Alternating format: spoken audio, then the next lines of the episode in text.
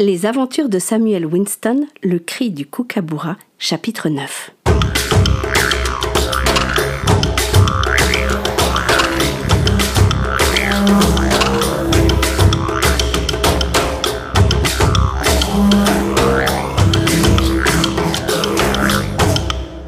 Elisabeth leva les mains en signe d'apaisement.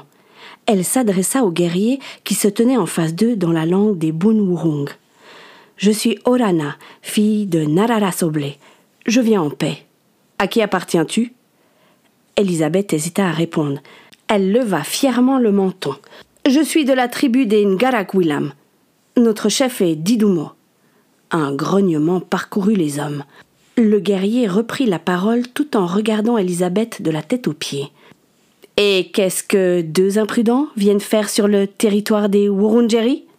Euh, Nous avons été pris dans le grand feu qui nous a amenés jusqu'ici.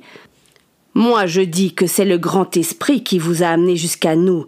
J'ai justement besoin d'une femme, et j'ai l'impression que tu feras bien l'affaire, ricana-t-il. Elisabeth recula d'un pas. Elle avait entendu parler d'enlèvement de femmes par des hommes qui n'étaient pas de leur clan. Samuel avait essayé de comprendre les échanges, mais la seule chose qu'il avait réussi à capter, c'est que ça n'allait pas dans le sens de son ami. Quand le guerrier agrippa le bras d'Elisabeth, il tenta de s'interposer, mais celui-ci le repoussa en lui donnant un coup dans le torse. Samuel tomba sur le dos. Éliminez-le. Il ne nous servira à rien, ordonna l'aborigène. Oh cria Elisabeth tout en se plaçant devant Samuel. Euh, bien sûr qu'il peut vous être utile. Il est jeune euh, et fort et, en bonne santé. Euh, vous, pouvez l'utiliser. Il sait faire vraiment plein plein de choses. il sait chasser et, il fait aussi des prodiges. Celui qui avait pointé sa lance sur Samuel suspendit son geste. Le guerrier fit claquer sa langue dans sa bouche. Les hommes se mirent à parler entre eux. La jeune fille aida Samuel à se relever. Mais, mais que se passe-t-il? Je n'ai rien compris. Euh, je viens peut-être de te sauver la vie. Je leur ai laissé entendre que tu savais faire des, des prodiges et euh, aussi chasser. Quoi? S'étrangla Samuel? Tu, tu m'as bien regardé, mais je suis nulle Et en plus des prodiges, mais, tu rigoles ou quoi? Bah, il fallait bien que je trouve quelque chose. Et puis, bah, c'est pas mieux pour moi. Il veut une femme. Quoi? Silence, debout, ordonna le guerrier. Pour l'instant, on le garde. La pluie n'avait pas cessé. Samuel leva un instant les yeux vers le ciel et se dit Mais pourquoi? La peur, celle qu'il connaissait bien, vint le prendre aux tripes. Le sentiment d'injustice qui le poursuivait depuis si longtemps refit surface. Pourquoi lui arrivait-il à chaque fois des catastrophes? Il était en train de se laisser aller au désespoir quand un minuscule rayon de soleil attrapa son regard.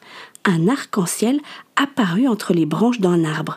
Il admira ces magnifiques couleurs et se dit que, même au cœur de la désolation, il pouvait y avoir quelque chose de beau.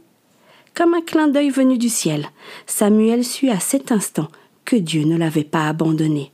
Il se rappela ce qu'il lui avait dit quand il était sur le chemin pour aller à Ballarat, prisonnier de Jack. Pas un cheveu ne tombera de ta tête sans que je ne le veuille. Et c'était vrai, il avait tenu sa promesse, il avait protégé. Il respira profondément en souriant. Cette fois-ci, il décida que cette peur ne prendrait pas le dessus. Dieu lui avait prouvé tellement de fois sa fidélité au cours des derniers mois. Même si la situation dans laquelle il se trouvait avec Élisabeth lui paraissait inextricable, il décida de lui faire confiance. La poigne qui tenait son cœur se desserra et le calme l'envahit. Il n'avait aucune idée de comment allait se terminer l'histoire, son histoire, mais il savait que Dieu veillerait. Il effleura la main de son ami et lui glissa. Ça va aller. Ils se mirent en marche, entourés des hommes de la tribu des Wurundjeri. Alors qu'ils s'éloignaient, Tournant le dos à l'incendie, ils ne virent pas Arasemou debout en haut de la petite falaise qui surplombait la rivière. L'aborigène se dressait immobile. Une large brûlure lui balafrait le bras gauche, mais il ne semblait pas s'en soucier. Il suivit des yeux la petite troupe qui disparut dans la forêt. Il resta encore un moment à fixer l'étendue vert qui avait échappé au feu et se résolut finalement à quitter les lieux. Alice se tenait sur le surplomb de pierre comme tous les membres de la tribu. La forêt qui s'étendait au-delà de la plaine fumait encore. Ce n'était plus qu'une traînée noire d'arbres calcinés ravagés par les flammes. La sage-femme ne savait pas où son neveu, Arasemou et Elisabeth étaient partis chasser. Elle espérait de toutes ses forces qu'ils étaient allés dans la direction opposée, mais plus les heures passaient, plus son angoisse grandissait. Elle retourna au campement des femmes. Nara était accroupie devant le feu en train de tisser un petit panier à l'aide de tiges sèches. Alice alla examiner une fois de plus Etania, qui ne pouvait pas encore se lever, puis vint s'asseoir à côté de Nara. La vie du campement avait repris son cours.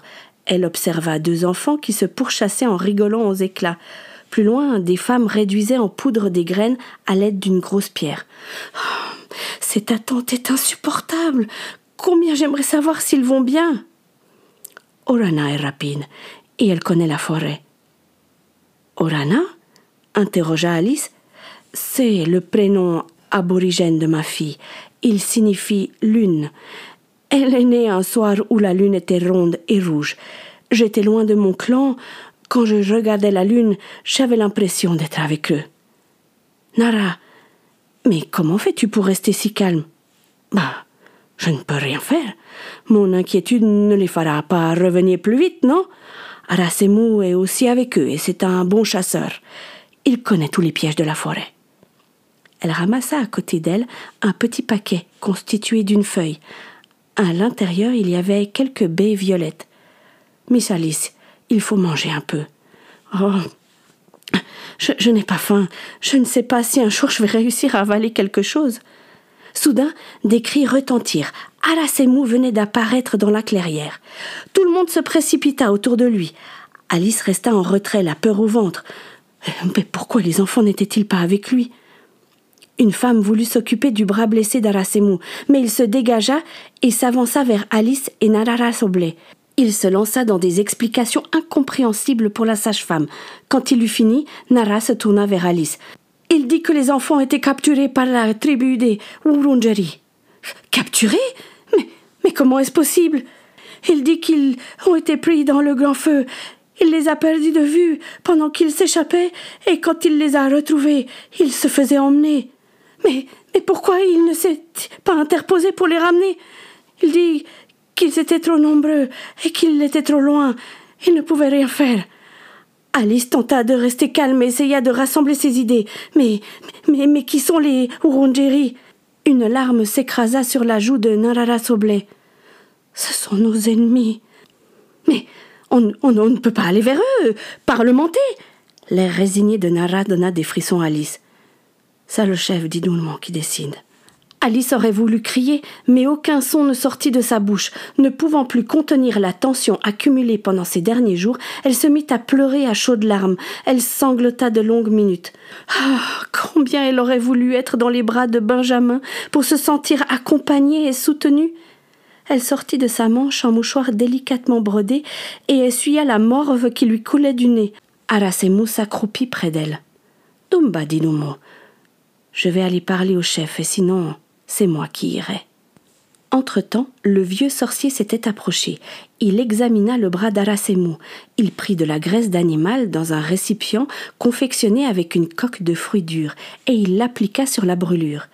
Il mélangea ensuite de la terre ocre qu'il posa sur la graisse et entoura le bras d'une fourrure d'opossum qu'il maintint à l'aide de longs brins d'herbe sèche. Il n'y avait pas grand-chose d'autre à faire pour l'instant. Alice se leva et alla chercher sa sacoche. Apporter un calmant à Arasemou lui donnait l'impression de faire quelque chose. Elle remarqua qu'il lui manquait un petit flacon de laudanum. Hum, surprise, elle fouilla encore, mais aucune trace de ce médicament. Elle était pourtant certaine de l'avoir pris avec elle.